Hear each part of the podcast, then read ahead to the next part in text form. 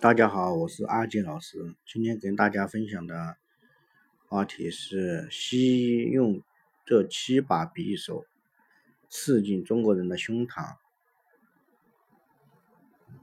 第一把匕首，小儿多项接种疫苗害了中国三代人。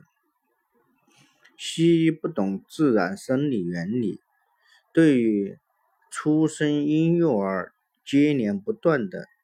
实行各种强制的疫苗接种，疫苗的西药成分都对娇幼的小孩的体质造成了直接的伤害。从一九八零年以后出生的孩子到现在出生的儿童体质基本上都患有肾功能不全或肾功能衰竭的慢性病变。其病变的程度、症状表现，在从小就患有慢性肠胃病，有的儿童从小就患有消化不良，要不就是大便稀溏，要不就是大便干燥，有的儿童从小患有虚胖症，脸色青虚虚的。要不都是过胖小胖子，要不就是干瘦，吃饭不行。这种肠胃缺失的主要原因就是造血功能衰弱的原因。那么造血功能衰弱的原因，就是因为肾功能不全的原因。当今白血病患儿。很多就是因为人体造血的主要肾脏功能分解气化的功能不行，一旦肾脏功能的不全或衰弱，就会造成造血功能的衰弱或衰竭的慢性病变，包括虚胖症，都是因为肾脏失去了气化功能。而导致人体的湿气逐渐增多，而形成的虚胖，由于肾功能衰弱或不全而导致的造血功能下降或是衰弱，造成了近代以来年轻人的体质都有轻重不同程度的供血不足或贫血症状，如。精神衰弱，容易眩晕，记忆下降。对于女性，又会出现月经不调等症状。那么，现在的年轻人，无论是男女，基本上都存在着这些病症，严重的危害了近代人的正常发育，普遍形成了的亚健康的体质与慢性病变的体质。这都是现代西医学给中国人造成的损害。以上是给孩子接种各种疫苗所造成的后果。第二把匕首，感冒打针，打针输液给中国人造成了极大伤害。感冒本来就是因为人体受了风寒所导致的病变。那么打针输液所用的西药都是清热消炎的抗生素之类的寒凉药物。那么受了风寒的疾病，再用晒凉性的药物，无疑是雪上加霜。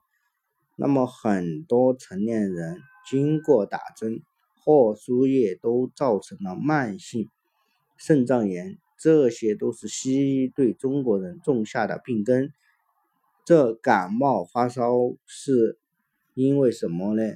是因为受寒体内而产生的内热。因为无寒不生热，这是自然的物理现象。中医治疗需要什么呢？是去寒。祛风啊，不应该是用寒凉的药物强行降温。祛风散寒是治疗感冒的根本法则。咱们中医不仅疗效快，而且还没有后遗症，这就是中华民族智慧的结晶。比如用手法调理感冒，就有一个口诀：感冒发烧司空见，打针吃药家常饭。肺腧拔罐按风府，治疗感冒弹指间。用食疗的方法也有一个口诀：一把糯米，七片姜，三颗葱白煮成汤，汤好之后加勺醋，感冒不用开药方。这就是咱们中华民族创下来的宝贵经验。感冒了，你用西医治疗，用寒凉的药物强行治疗感冒。不但不治标，更治不了本，同时还会加重患者的副作用，导致了患者肾脏功能的伤害与心脏功能的伤害，往往在输液的过程中会出现死亡，这都是西医不懂的病理所导致的。因为寒凉性的西药会直接控制心脏的正常运动，中国人从此造成的医疗伤亡事件越来越多。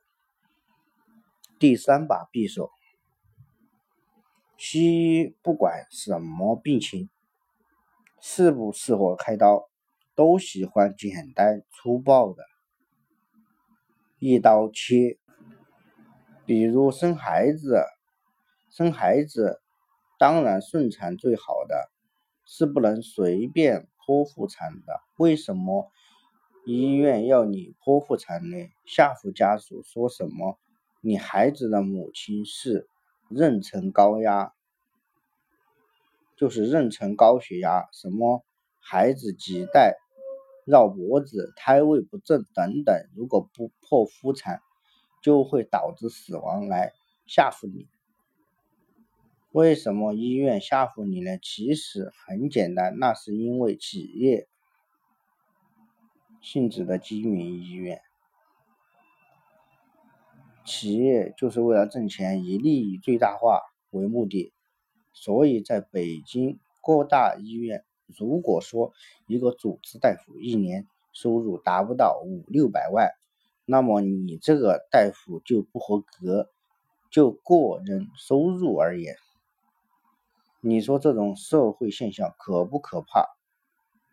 这个开刀手术是西医的强项，那么开刀手术治病并不是不可以，在古代中医也常用开刀手术治疗疾病，啊，如曹操得了脑风。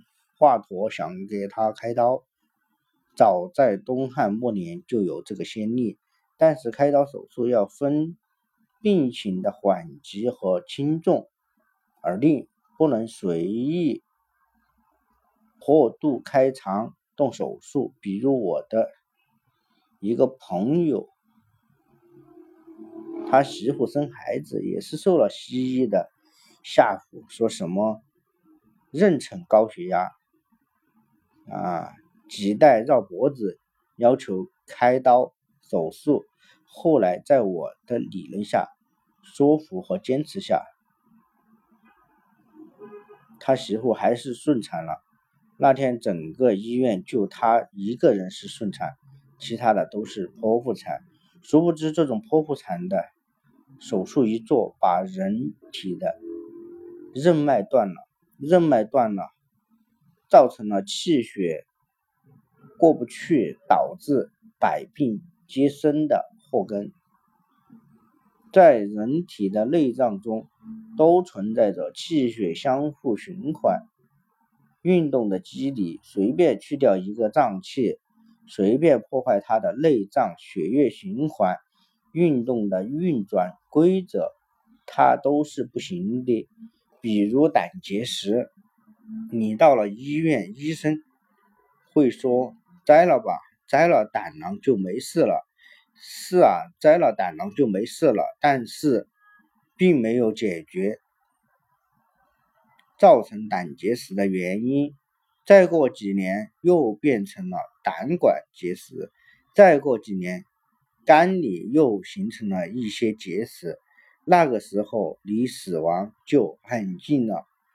还有妇女得了子宫肌瘤，割掉了子宫吧，反正也不生孩子了，留着也没用，等等，这些都是胡说八道的学说，都会造成患者内脏血液循环系统的障碍性病变。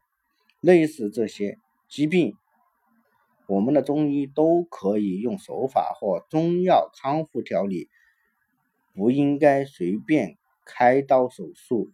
开刀手术虽然解决了患者的危急，但是导致了患者终身的残疾。这些例子很多，你不妨在周边的亲人朋友看一看，那些开了刀的人是不是整天生不如死的那种感觉？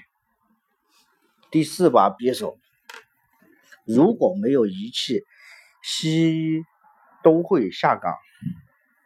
全国各大医院的医生看病都是用仪器查病，而不是从病理分析病情。而通过仪器查病，只能在病情严重的时候才能查出病情。刚在患者发病的过程中，仪器是查不出病来的。所以，每当用仪器查出病来的时候，往往都是病情到了严重的程度，所以单凭仪器查病就耽误了患者早期治疗的最佳时期。我在老家的一位朋友是在老家开饭店的，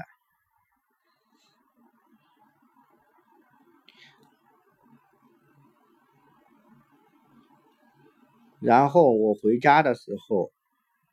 他请我吃饭，我看了他的脸相就知道他的肝胆不好，于是告诉他肝胆有问题，并叫他赶紧调理。饭后我就回去了，但是到了八月十七号，他就来电给我说，说我的话把他吓坏了。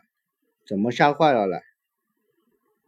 同学说八月十五他肝胆有问题，他也感觉。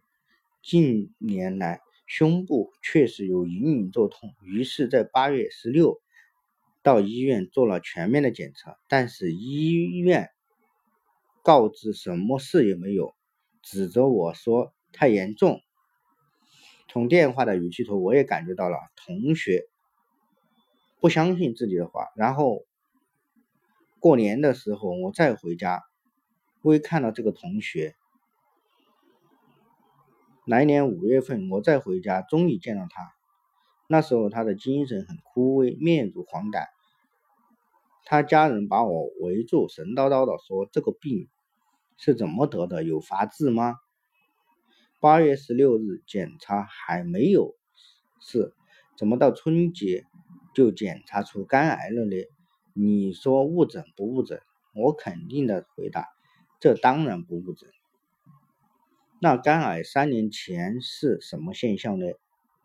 你老是胀气，老是肚子不舒服，老是放屁，并且放屁还不臭，还发香，甚至发甜，这就是三年前肝癌的现象。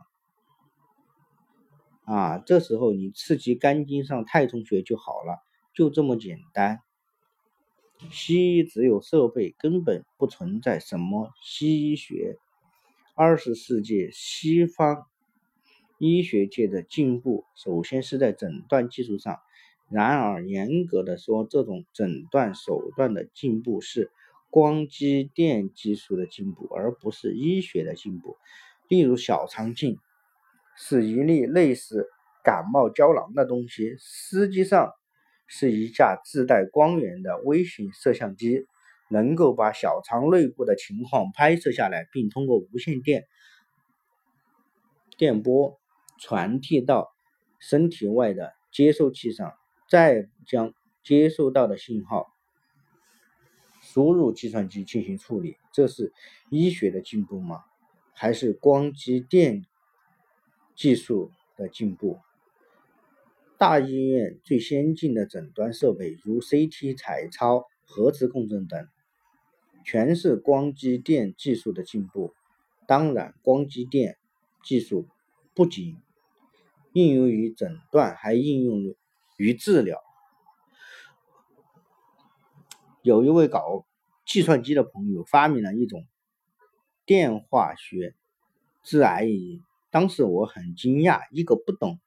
医学的人怎么可能发明治疗癌症的仪器？现在明白了，治疗癌症的人并不需要懂得癌症的发病原因，以及不需要懂得医学，只要找到某种杀死癌症细胞的技术手段就可以了。发明了 X 光、CT、肠镜、胃镜的人，我相信都不懂得人体的复杂性。都只把人体看成一架由无数零部件构成的机器。第五把匕首，西药毒副作用太大，并常常超过其疗效。一小病制成大病，如胆结石手术摘除后。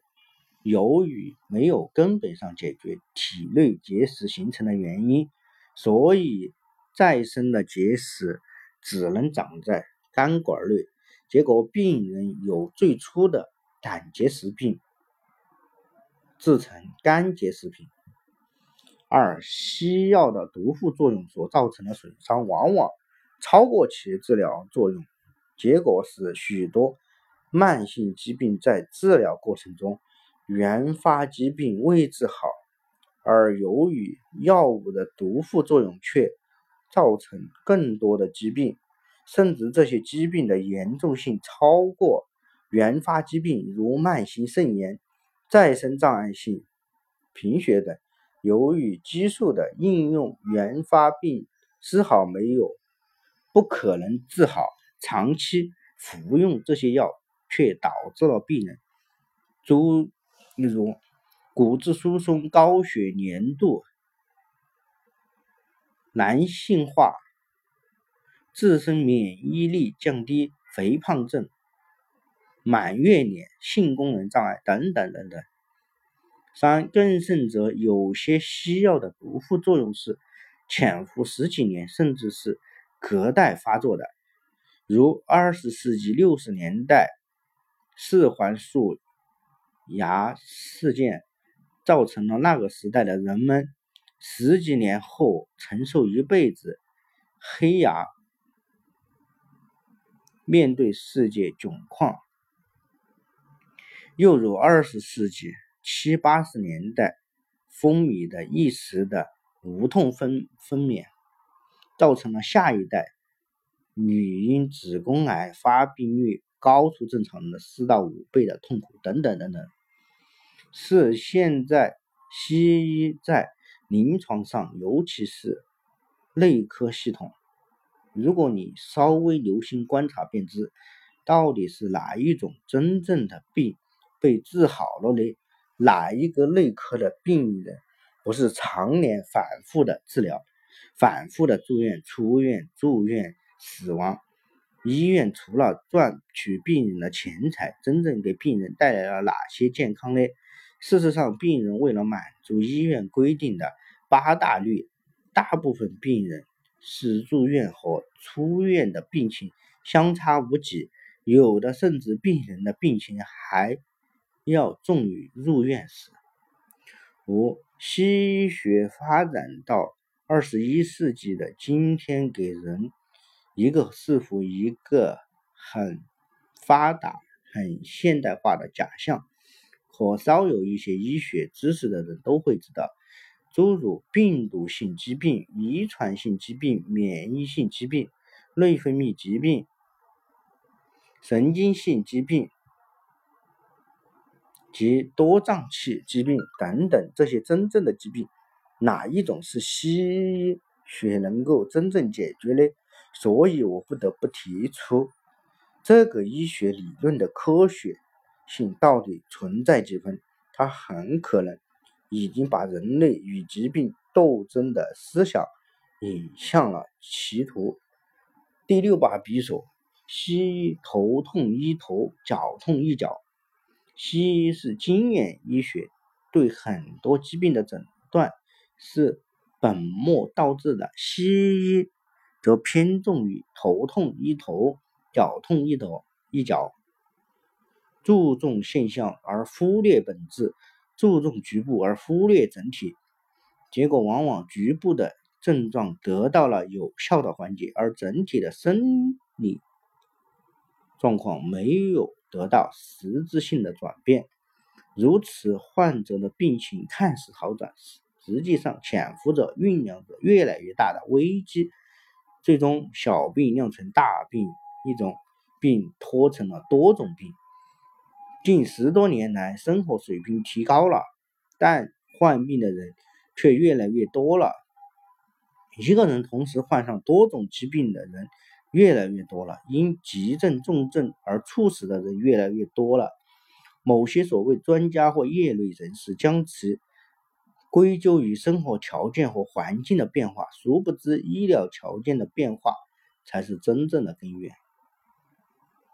人们越依赖于西医，这种状况就会越演越烈。第七把匕首。西医不懂营养学，号召全民吃水果不营养。咱们从怀孕的孕妇说起吧。怀孕的孕妇妇女如果长期吃水果，不仅使胎儿在怀孕期发育不健全，而且出生后体弱多病普遍化出现，婴儿消化不良、大便干燥。